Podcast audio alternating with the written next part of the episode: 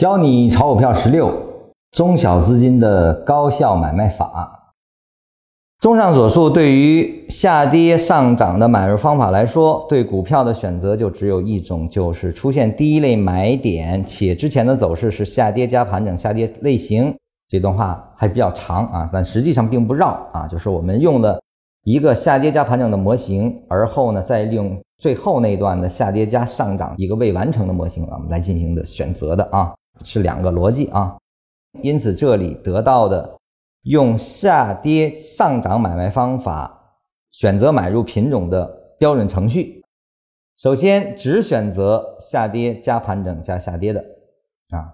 再次强调这是在不同周期的图表下所观察的，用均线所划定的啊，下跌加盘整加下跌。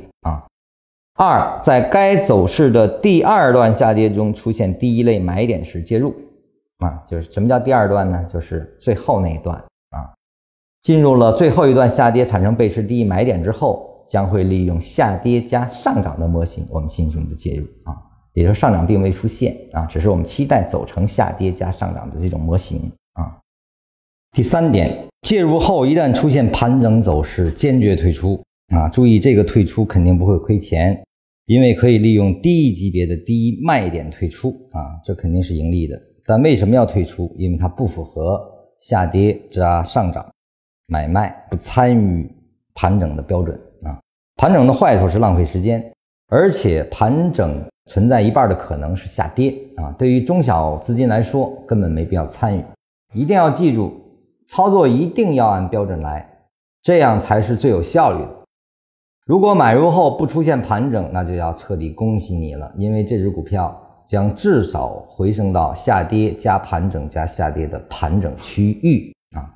如果在日线或周线上出现这种走势，进而发展成为大黑马的可能是相当大的啊。那么这一段说的是什么意思呢？就是说。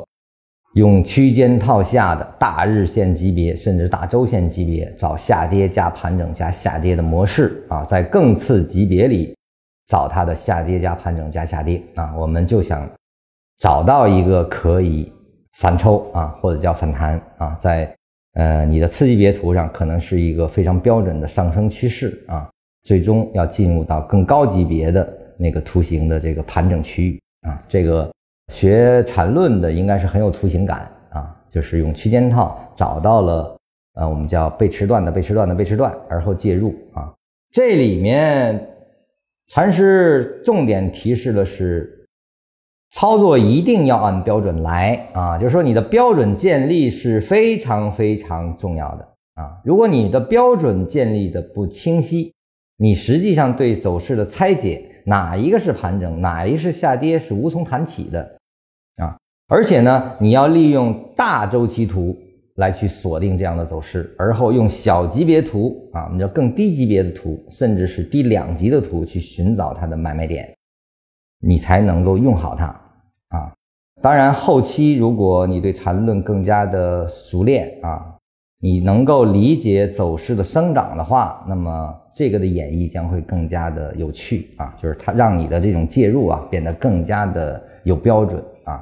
当然这是后话啊，也就是说，我们从一开始就不能走马观花，而是要利用禅师所赋予的标准来去分解市场，而后去按他给的模型大级别图下的结构完成，加小级别图的结构完成，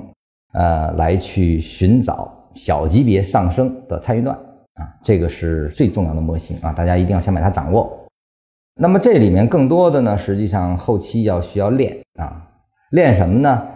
就是图表一眼看去就能够快速分解，它是由上涨、盘整、下跌来构筑的，还是由下跌、盘整、下跌来构筑？啊，就是我们要找那个大级别图下跌的完成啊，这个是很重要的。